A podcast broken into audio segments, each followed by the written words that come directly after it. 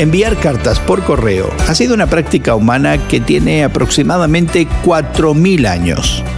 En palabras de Voltaire, una carta es la pintura de la voz.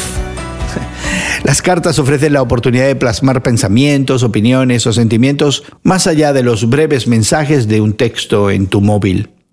No sabemos quién entregó la carta de Segunda de Juan, pero recibir una carta del venerado apóstol seguramente trajo alegría a las iglesias de Asia Occidental. Oye la palabra en Segunda de Juan 1 al 6, el anciano Juan le escribe a la hermana, quien parece ser una persona muy conocida en la iglesia primitiva. Algunos eruditos, sin embargo, identifican a esta hermana como una metáfora de una congregación en particular. En cualquier caso, Juan dice que la ama en verdad porque la verdad de Dios vive en ambos y lo hará para siempre. Este es un saludo muy intencional que vincula la verdad, el amor, la gracia, la misericordia y la paz de Dios. Se nota que Juan sintió gozo al estar escribiendo a creyentes que caminan en la verdad y en la obediencia a los mandamientos de Dios. El tema principal de la segunda carta de Juan hace eco de la primera, que nos amemos los unos a los otros.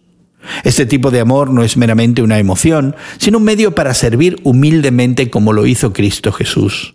Y la Iglesia había estado siguiendo este mandato desde el comienzo. ¿Y tú, cómo muestras amor por los demás? Hoy en la Palabra es una nueva forma de conocer la Biblia cada día con estudios preparados por profesores del Instituto Bíblico Moody. Encuentra Hoy en la Palabra en tu plataforma de podcast favorita. Más información en hoyenlapalabra.org.